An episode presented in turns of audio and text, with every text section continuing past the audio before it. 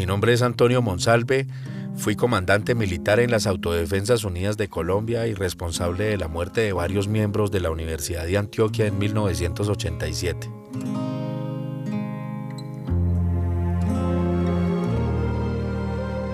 Yo soy Francisco Gómez y soy un sobreviviente, o mejor dicho, un resucitado de esta serie de asesinatos.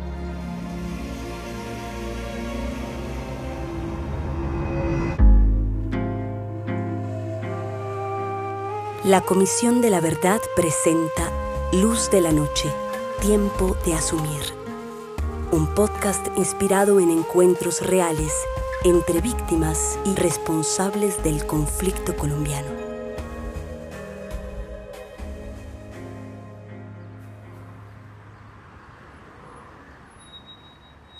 Yo llego a las autodefensas por haber sido miembro de la fuerza pública, concretamente integrante del Ejército Nacional en el Servicio de Inteligencia Militar. El DAS y las autodefensas urbanas éramos aliados estratégicos en todo el país. Ellos nos suministraban nombres, eh, direcciones, fotografías o cualquier tipo de información. Los bloques de autodefensas nos encargábamos de infiltrarlos, asustarlos o a veces hasta matarlos. Y cuando nosotros necesitábamos algo, ellos cumplían su parte. Cuando empezamos a trabajar juntos, se nos encargó una función puntual, apoyar la infiltración militar en la universidad.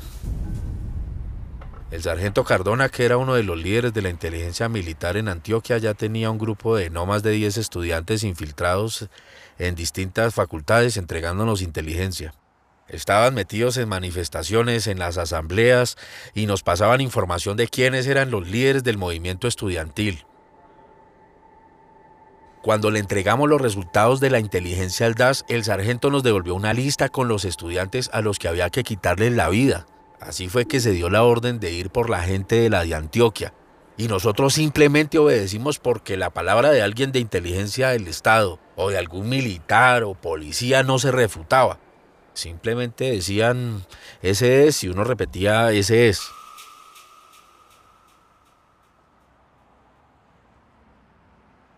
Mi caso ocurrió el 4 de agosto de 1987. En ese tiempo mi participación social y política era muy activa. Militaba en el Frente Popular, hacía parte del movimiento cívico del Oriente Antioqueño y además era uno de los líderes del movimiento estudiantil en la universidad. Ese día iba a salir de la casa a coger la buseta para Medellín, porque tenía clases a las 8 de la mañana. Pero cuando abrí la puerta, me tomaron dos tipos violentamente mediante amenazas con arma de fuego y me dijeron que estaba detenido, que eran del DAS. Me subieron a un carro, me hicieron acostar en el asiento trasero y me dijeron que me quedara callado acostado en el carro, yo solo pensaba en que todo eso era muy raro. Justo el día anterior, habíamos tenido una reunión extraordinaria con los líderes estudiantiles de cada facultad para analizar lo que estaba pasando con las muertes de los estudiantes y cuáles eran las medidas que íbamos a tomar. Y ahí dije, no, puta, a mí no me va a pasar lo mismo. Me levanté como pude, traté de agarrar desde atrás la cabrilla del carro para ver si nos estrellábamos. Fueron un par de cuadras de lucha. Y cuando pasamos por la plaza de mercado, el que conducía dijo, maten a ese hijo de puta de una vez. Y me dieron un tiro en la cabeza.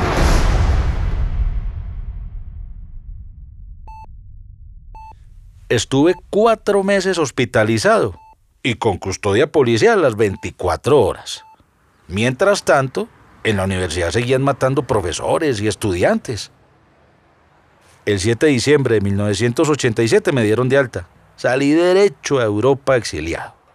Me fui gracias a la movilización y a la solidaridad del gremio estudiantil. Pero de mi caso, así como del de muchos compañeros, no se supo más.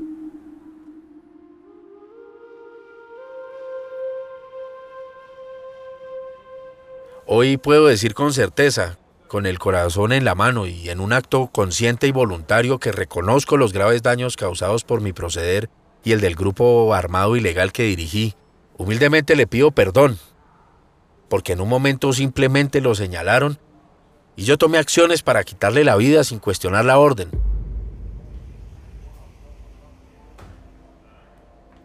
Ahora entiendo que la violencia que promovimos y que atravesó la universidad también estuvo motivada por los prejuicios que teníamos, Creímos que su alma mater era una especie de cantera que producía guerrilleros y combatientes.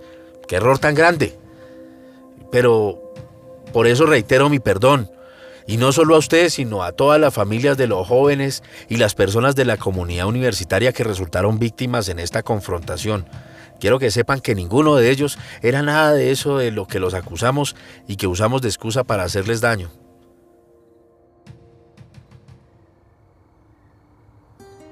El mensaje que yo quiero que se lleve es que los campus universitarios son lugares para la creación y el cultivo de saberes, no escenarios para la guerra.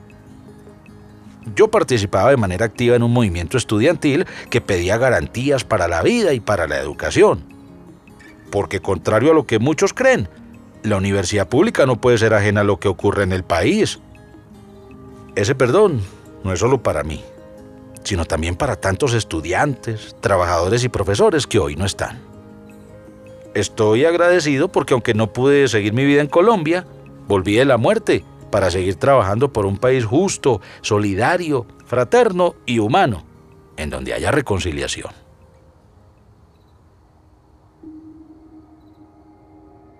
Francisco, acepte mi reconocimiento y concédame el perdón que de manera sincera le pido.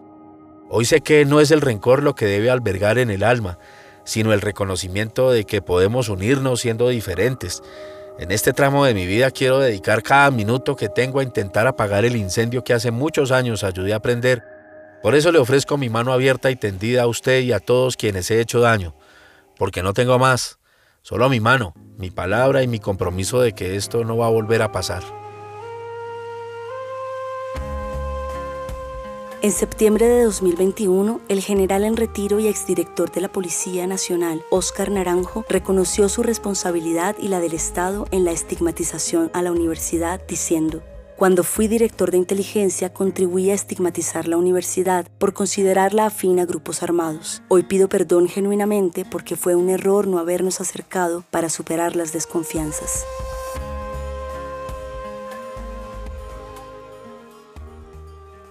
Este proyecto es una serie radial inspirada en encuentros reales de víctimas y responsables del conflicto colombiano. La Comisión para el Esclarecimiento de la Verdad, la Convivencia y la No Repetición no se hace responsable de la exactitud de los hechos narrados. Asimismo, la narración ha sido adaptada para crear un contenido radial apto para un público general. Los nombres y lugares han sido cambiados para proteger la identidad de los involucrados. Hay futuro si hay verdad.